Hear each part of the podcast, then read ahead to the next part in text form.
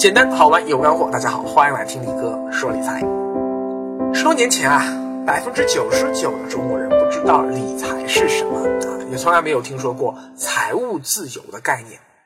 而今天呢，就像不少普通老百姓啊，也能张口就来什么 GDP 啊、CPI，很多什么情感作家啊、八卦写手，随便说点啥都能够脱口而出“财务自由”这四个字。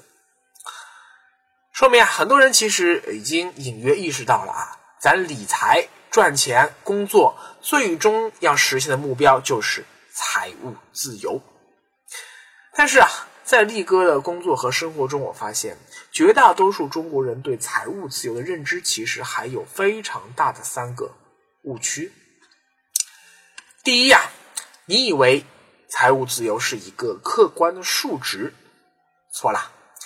财务自由是一种主观的心态，很多人都有这样一种观点啊，认为说我只要赚到了多少多少钱就能实现财务自由了。哎，不对，决定你是否实现财务自由啊，实际上取决于三个因子的综合互动。第一，是你过去积攒的存量财富有多大；二是你未来钱生钱的速度有多快。这两者共同构成了财务资源的供给曲线。更通俗的说，就是钱生钱的本金有多少，效率又有多高。三是你对物质的欲望有多大。更准确的说啊，是你对于理想中的生活状态的预期，以及这样的生活状态需要你每年花费多少钱。这就是你的财务资源需求曲线。如果是一个生活在西部农村的年轻人啊，现在已经通过了劳动攒了五十万，可能啊，他就真的已经实现财务自由了。尽管很多一线城市的小伙伴看起来五十万算什么呀？可能啊，就只够在一线城市买个厕所。但是啊，因为他可能物质欲望很小，他老家当地呢物价也很便宜，他也没有买房负担，甚至他们家有很多农田啊，他可以自己种粮食吃。每年花个两三万就能够维持生活了，所以说五十万的存量的金融资产，真的就足够他在当地悠哉悠哉的生活了。前两年啊，力哥还听过一个更极端的故事啊，说上海有一对小夫妻呀，是宅的一塌糊涂，平时也没啥交际应酬，没朋友啊，顿顿饭也不出去吃啊，就在家里自己做。他也不要孩子，也不买车啊，平时也不怎么买衣服，房子呢，爸妈就给他买好了，也不用去还贷。啊，当然，这么一来，他们也不工作啊，每天大部分时间就是在网上去下载各种各样免费的影视综艺看，居然两人一年生活支出才两万元。很多人看到这个新闻后啊，就抨击他们了呀，说：“你看这年轻人年纪轻轻，不工作，不奋斗，不赚钱。”靠爸妈坐吃山空，这样的人生有啥价值呢？哎呀，力哥，我也不是特别认同这种生活方式啊。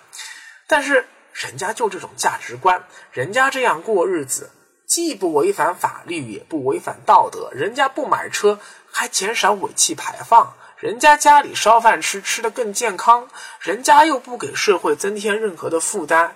这种清心寡欲的生活。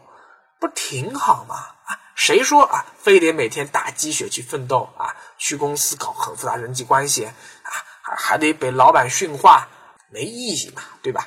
人家就这样生活，挺开心的，碍着你什么事啦？事实上啊，如果人家爸妈是给他们留了两套房子，那真不得了啊！一套自己住，一套呢赚租金啊。只要租金收益一个月超过了。呃，大概两三千块钱吧。好，这在上海很常见啊。那 他们这个日常的开销真的就完全能覆盖掉了。就算他们完全不去理财，也已经实现财务自由了。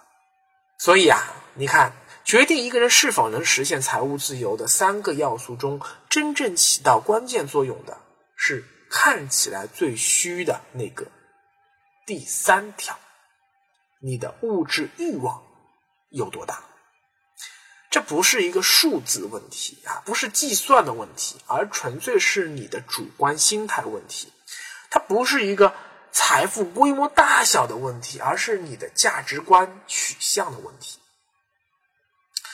我们很多人对理财都在误解啊，就是只会满脑子想着给自己的财务资源供给曲线做加法，也就是转转转，却没有想到说是不是也可以给自己的财务自由需求曲线做做减法呢？也就是断舍离。理财也好，工作也罢呀，最终目的是希望自己能过上更幸福的生活，更自由的生活。当你手里的财务资源一时半会没法呈现出爆炸式增长态势的话，那么适当降低你的心理预期啊，一样可以增加你的幸福感。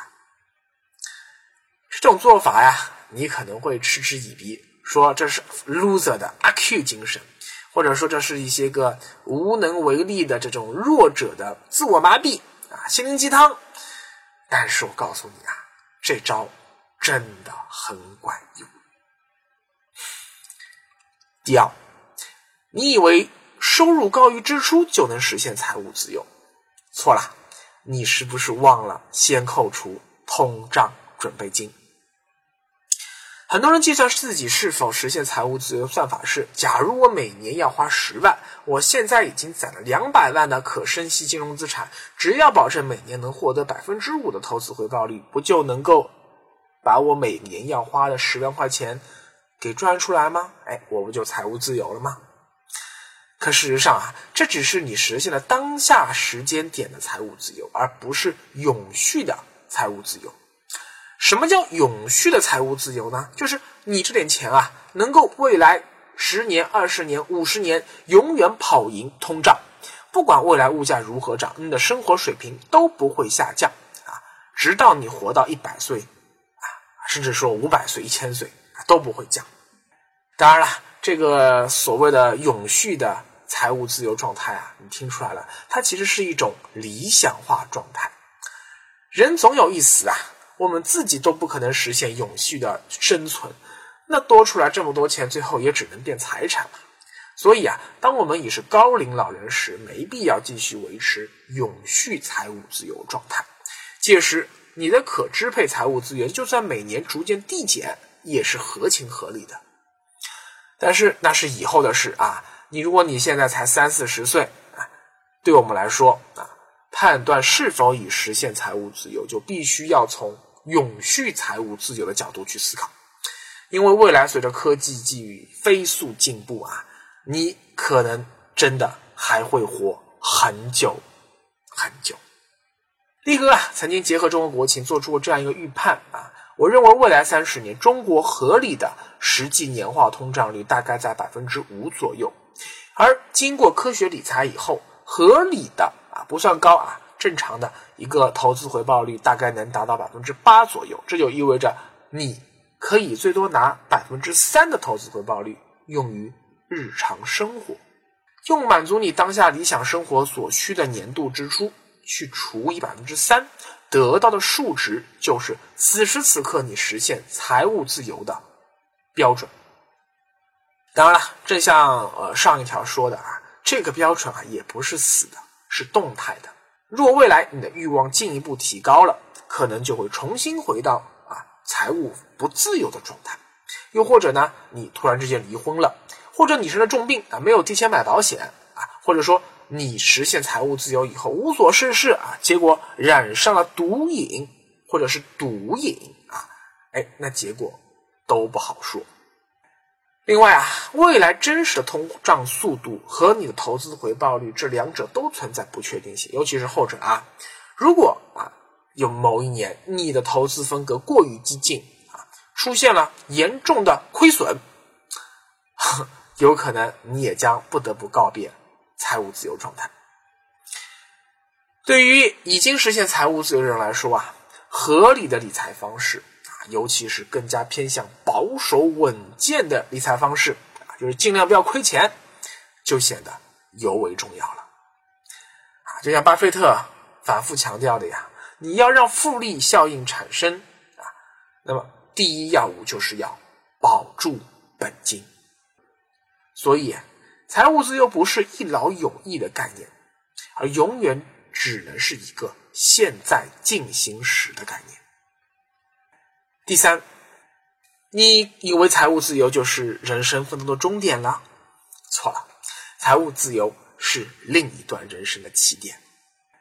人群中的大多数啊，注定一辈子都无法实现财务自由，他们只能被动等待法定退休年龄的到来。但就算退休了，也还是没有足够的财务资源，能让自己的退休生活随心所欲。对他们来说啊，活着本身就是一种幸运，活着本身就是一种信仰。至于所谓人生的意义、人生的价值，那可能只是骗骗孩子的吧。但对于已经实现财务自由的人来说，他的人生就出现了一种截然不同的状态，因为啊，他获得了选择权，可以不需要为了赚钱而被迫工作的选择权。不管老板把自己的事业说的多么崇高伟大，也不管哎你把你自己所从事的工作说多么有意义，说到底，你现在这份工作之所以要做，不就是为了赚钱？养家吗？如果老板明天开始不给你发工资了，但是呢加倍给你喂鸡汤，请问你还会继续为了所谓的崇高伟大啊或者有意义的工作而继续给老板卖命吗？不会吧。所以啊，这句话反过来说就是：真正崇高伟大或者有伟大巨大了不起的意义的工作，是不给你钱。你也愿意去做的，是不是这个道理？比如说像传教士啊，传教士这种工作啊，赚不到钱的呀，还要冒风险。没有一个跑去阿富汗、伊朗去传教的啊，跑最后还被这个斩首的这些个传教士，他们是冲着富贵险中求去的，对吧？许多人以为啊，实现财务自由以后就可以什么工作都不干了，然后自己该干嘛就干嘛。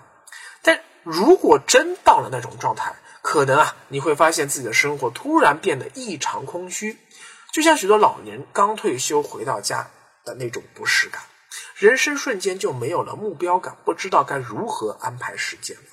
所以啊。实现财务自由，只不过是你为了赚钱而去奋斗的那段人生的阶段性终点，它更是应该是你不为了赚钱还愿意去奋斗的新一段人生的起点。当你有一天离开这个世界时啊，回首一生，哎，你发现说自己实现财务自由之前那段人生更精彩、更有意义，那或许是一件。多少有点让人感到悲哀的事吧。但是，如果你发现你实现财务自由之后那段人生更精彩、更有意义，那么恭喜你，你的人生真的圆满了。